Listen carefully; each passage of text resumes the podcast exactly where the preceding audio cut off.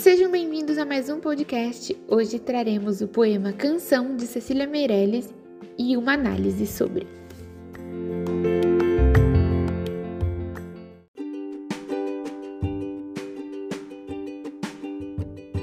Canção.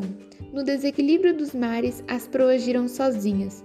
Numa das aves que afundaram é que certamente tu vinhas. Eu te esperei todos os séculos, sem desespero e sem desgosto e morri de infinitas mortes, guardando sempre o mesmo rosto. Quando as ondas te carregaram, meus olhos entre águas e areias cegaram como as das estátuas e tudo quanto existe alheias.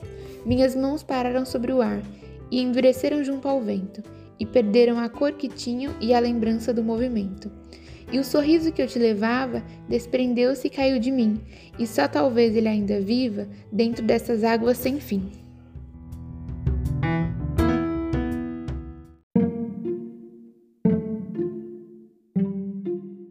Análise do poema Canção. A autora do poema, Cecília Meirelles, é considerada uma das poetas mais importantes da literatura brasileira. Tradicionalmente classificada como uma, da autora, uma das autoras do modernismo, mais especificamente da segunda fase do movimento, a carioca em sua obra apresentava influências simbolista, romântica e parnasianas.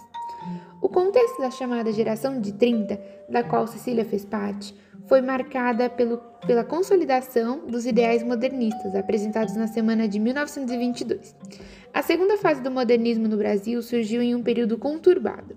Após a crise de 29 em Nova York, chamada também de depressão econômica, muitos países estavam mergulhados numa crise econômica, social e política. Isso fez surgir diversos governos totalitários e ditatoriais na Europa, os quais levariam ao início da Segunda Guerra Mundial.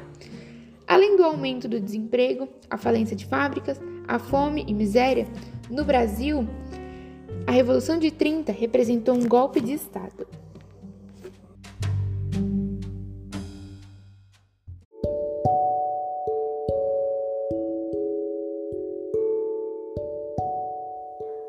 Oi, gente, aqui é a Liza e eu vou continuar a análise do poema e eu vou começar pela estrutura. Ele tem cinco estrofes quartetos, ou seja, cada estrofe tem versos de quatro linhas. Cecília Meirelles parece estar narrando um acontecimento utilizando de metáforas e de outras figuras de linguagem característica do seu estilo intimista. Todas as estrofes possuem rimas, em que a última palavra do segundo verso rima com a última palavra do quarto verso. A autora ainda parece retratar suas sensações de forma enigmática. Quando ela fala nos primeiros versos sobre o sonho, tenho a sensação que ela deixou os sonhos morrerem, ou, por alguma razão, eles escorreram pelos dedos dela.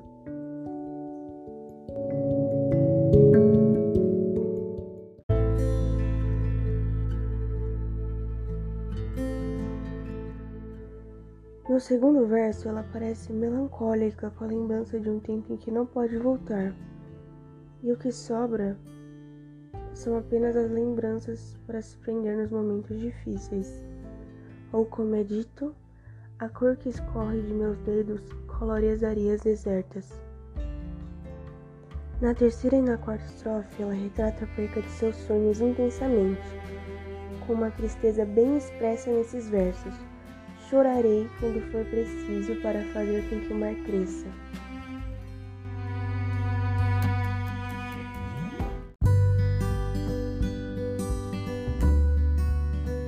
Na última estrofe, quando toda a dor parece ter acabado, ela ainda está se cicatrizando de uma ferida recente.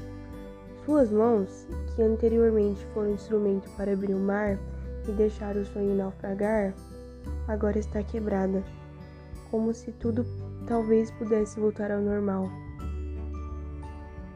E bem no começo desse último verso, diz bem assim: Depois tudo estará perfeito, para Elisa, águas ordenadas, como se antes tudo estivesse um caos.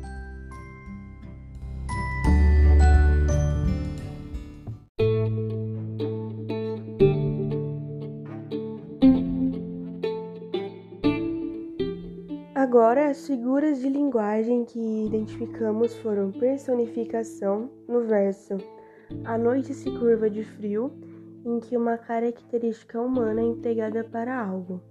E também temos a sinestesia no verso. Minhas mãos ainda estão molhadas no azul das ondas entreabertas, em que existe a relação de planos sensoriais diferentes. O discurso do poema é direto, porque ela se comunica com o leitor sem a introdução de um personagem secundário. E também acreditamos que seja uma linguagem informal, pois não apresenta palavras rebuscadas ou de difícil interpretação.